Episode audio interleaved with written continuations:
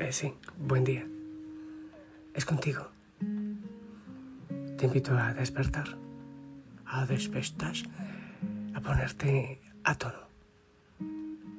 Con la gracia del Señor, bueno, nunca estaremos a tono, pero al menos abierto nuestro corazón, despierta nuestra atención para disfrutar tantas maravillas que de Él recibimos.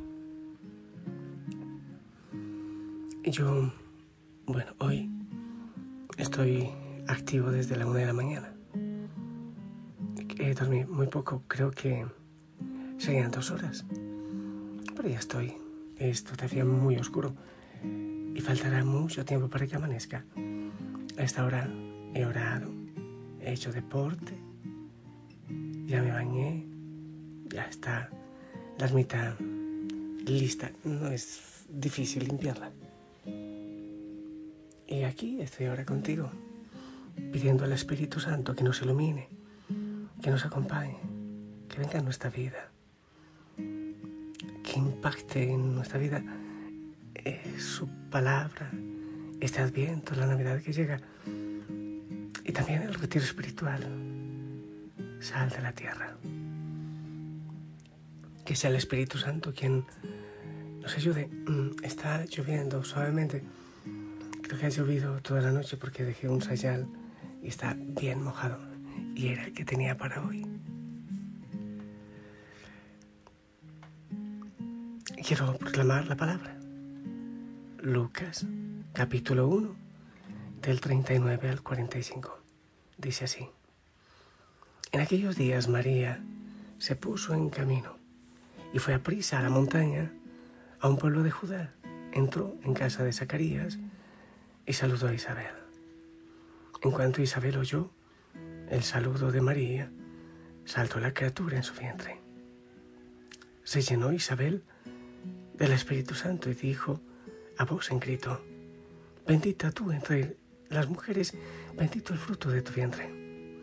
¿Quién soy yo para que me visite la madre de mi Señor? En cuanto tu saludo llegó a mis oídos, la criatura saltó de alegría en mi vientre. Dichosa tú que has creído, porque lo que te ha dicho el Señor se cumplirá. Palabra del Señor. Estamos preparando la Navidad. El Adviento es para, bueno, yo he dicho que es para hacer hambre, es para abrir espacio, es para preparar el camino. Y en la Navidad nos acompañan de manera especial mucho tiempo Isaías, San Juan Bautista y, claro que sí, la Virgen María. Mm, por eso el Evangelio que he proclamado ahora me viene a la cabeza, ¿por qué? Porque en, en Nazaret, porque en ese pueblo pequeño a donde va la Virgen María a visitar a Isabel, porque una muchachita como ella, como la Virgen María, digo, jovencita, niña, por allá, desconocida, habiendo, estando, no sé, la esposa del rey, o quizás del, del sumo sacerdote, alguien como como que más importante. Porque eh, Isabel, Zacarías, ancianos, sin hijos, que eran unos desgraciados para ese tiempo, porque el Señor eh, prepara nuestro corazón para recibirlo de manera como tan inusual, según los grandes proyectos de este mundo, que son con brillo, con grandeza, así pero ¿por qué en tanta pequeñez? ¿Y por qué debemos alegrarnos tanto? ¿Y por qué debemos preparar nuestro corazón? ¿Por qué? Mm, la ley de Moisés, preciosa, grandiosa, maravillosa, obviamente, inspirada por el Señor, había dejado un tremendo vacío en el corazón. Tremendo vacío. Siendo aún tan hermosa, ¿pero ¿por qué? Porque la ley nos llevaba a transformar el corazón porque un sacrificio era suficiente para tranquilizar la conciencia. Dios es bueno, entonces yo le voy a sacrificar un, cordero, unas palomas y, ya está. Y eso no transformaba el corazón. Y la religión se vuelve poderosa incluso tirana cuando no lleva consigo una transformación interior. Así que llega Jesús, y bueno, el, el templo hermoso, muchísimos sacrificios, mucho poder, mucho brillo, pero, los corazones vacíos, los pobres abandonados, los enfermos excluidos eh, y, excluidos aquellos más amados que después mostraría Jesús, que eran predilectos en el corazón del Padre. Los pequeños, los, incluso los pecadores, increíblemente, que, de alguna manera era, era llevar al cumplimiento la ley antigua, pero en un camino muy distinto de fragilidad, de debilidad. Y, después el Señor lo corroboraría andando con pecadores, caminando con, con despreciables y trabajando de manera especial con ellos, incluso como sus discípulos. ¿Por qué? Porque no es la ley, porque no son los actos los que cambian la vida, porque no es el cumplimiento que, que también nosotros podemos caer en eso un Jesús desconocido y muchos siguen preparando Navidad para un Jesús desconocido. Eh, un Jesús que, que, no ha logrado impactar el corazón porque no le hemos dejado, porque por el orgullo, por, por la búsqueda de grandeza, no le hemos dejado, incluso muchos de nosotros, porque creemos que la Navidad es hermosa dependiendo de la cantidad de regalos, el costo de los regalos, la comida deliciosa o Papá Noel, el viejo aquel recordete eh, que pongamos en casa o el que se disfraza o, no sé qué cantidad de cosas. Y el Señor que nace en un pesebre y que se anuncia como lo vemos en el Evangelio de hoy, sigue siendo un desconocido en muchos corazones. Incluso muchos de nosotros seguimos creyendo, o bueno, no sé, creo que yo no, y tú tampoco, pero en el mundo ocurre, que, bueno, pues si hay que agradecerle al Señor, voy a misa y, como que hago un negocio, un trueque con Él. Tú me haces un favor y yo voy a misa. Tú me haces un milagro y yo te rezo. Eh, eh, hay gente que hace así. Yo necesito algo, voy a cumplir una tremenda penitencia. Eso es todavía fariseísmo. Y el Señor dice, es que yo necesito en el Antiguo Testamento que, a ver, que, que circunciden, o sea, Antiguo Testamento, es que estoy enredado con una cantidad de textos, pero voy a decir textos que, eh, en que el Señor reclama. Es que circunciden el corazón. Es decir, no se trata de los sacrificios, se trata de que transformen su corazón, de que le recibamos. O sus labios están cerca de mí, pero su corazón está lejos. También lo dice. Si supieran lo que, lo que significa misericordia, ¿cómo se llama? Misericordia. Lo que, el deseo del Dios, el sueño del Señor. Perdona que a esta hora y, sin dormir bien se me traban los, los textos. Misericordia quiero y no sacrificios. O sea, eso lo repite el Señor. Y todavía, muchas veces nosotros tenemos esa mentalidad de trueque con el Señor. La Navidad y el esperarlo en un pesebre y el encontrarnos con la Virgen María, con esta preciosa niña que dijo que sí cuando durante tantos siglos se dijo que no encontrarnos con Isabel, con Zacarías, con este pueblo desaparecido, en vez de encontrarnos con tanto brillo que, que muchas veces es lo que queremos nosotros, esto nos debe llevar a un movimiento distinto. Y cuando vemos al niño que nace tierno en un pesebre, no ese Dios castigador, ese Dios de negocios que, que muchas veces nos han predicado o hemos vivido, sino un niño que se enternece es el amor. Jesús viene ya a quitar ese, ese trueque, viene el cumplimiento de la ley, pero es Dios que viene con nosotros, el, el Emanuel, que se deshace en ternura, que se deshace en amor por nosotros y que lo vemos perdonando en la cruz, después sanando a los pecadores, transformando. La vida nos vuelve también de trueque y nos vuelve fuertes, nos vuelve duro.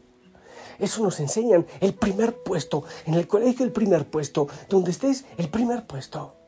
El Señor viene a decir que ocupemos los últimos puestos, que lo principal es servir, que lo principal es el corazón, que lo más importante es amar a Dios y amar a los demás e incluso amar a los enemigos. Cuando nos dejamos conmover por ese amor, por esa ternura, que no tiene en sí esa búsqueda de poder y de grandeza, entonces empezamos a cambiar. Y esa es la transformación que el Señor va aconteciendo en nuestra vida, va realizando en nuestra vida. Eh, ¿Cuántos nos hemos vuelto duros? Es que yo sé mucho, es que he sufrido mucho, es que la vida me ha, hecho callos en, en el carácter, en no sé qué, en mi temperamento, por eso soy así. El mundo nos enseña, si es necesario, a pisotear y ya, pues que se pudra el otro. Pero yo triunfé. Nos encontramos con Jesús, que nos ama, que a pesar de nuestra debilidad, a pesar de nuestro pecado, nos dice que nos ama, que nos dice que hay que amar de manera especial a los enemigos, porque si no, ¿qué gracia tiene? Cuando nos encontramos con esa sonrisa hermosa del niño, en medio de la humildad del pesebre, la sonrisa humilde también de la Virgen María, de José, entendemos que es distinto, que no es con grandeza, que no es con poder, incluso que no es haciendo cantidad de cosas, que es dejándonos amar como el Señor quiere venir a nuestro corazón, dejándonos amar, dejándonos abrazar. Cuando Él nos dice, a pesar de todo, yo te amo. No está el médico para los sanos, sino para los enfermos. Yo no he venido por los santos, sino por los pecadores. Cuando vemos que, que no es ese Dios agresivo y castigador, sí es un Dios justo, pero sobre todo amoroso. Y que este niño pequeño viene en medio de la pequeñez, no en los castillos, no en la grandeza.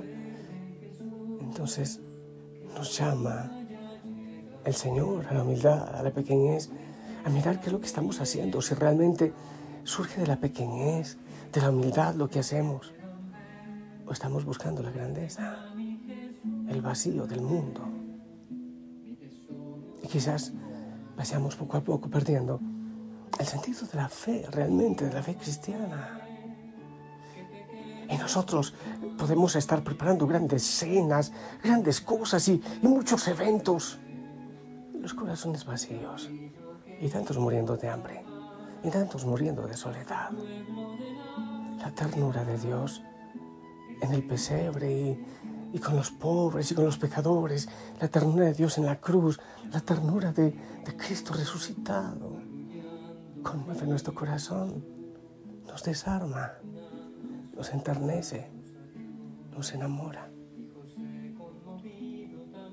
Qué hermoso vivir esa Navidad.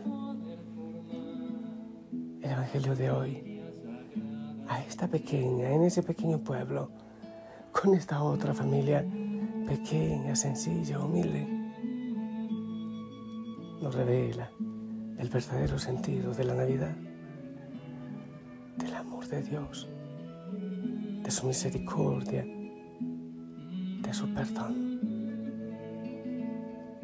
¿Cómo estás preparando la Navidad y cómo estás viviendo tu fe. Yo creo que es tiempo de ir mirando realmente lo que es esencial, porque quizás estamos buscando demasiado brillo. Yo te bendigo. Que busques la pequeñez, que la Virgen María, la niña del sí, del hágase, nos enseñe también e interceda por nosotros. Yo te bendigo. En el nombre del Padre, del Hijo, del Espíritu Santo. Bendigo tu corazón. Baja la velocidad, incluso a tanta actividad. Hay veces que queremos hacer demasiadas cosas buenas en nombre de Cristo y Él quiere nuestro corazón. Él quiere nuestra humildad. Yo hoy que desperté yo, bueno, dije, desperté, ahora voy a hacer muchas cosas. Después dije, no, me quedo un ratito y aquí oro porque es que no soy buen sacerdote, porque haga demasiadas cosas, sino porque me enamore mucho del Señor y sea capaz también de compartir ese amor. La familia Osana espera tu bendición.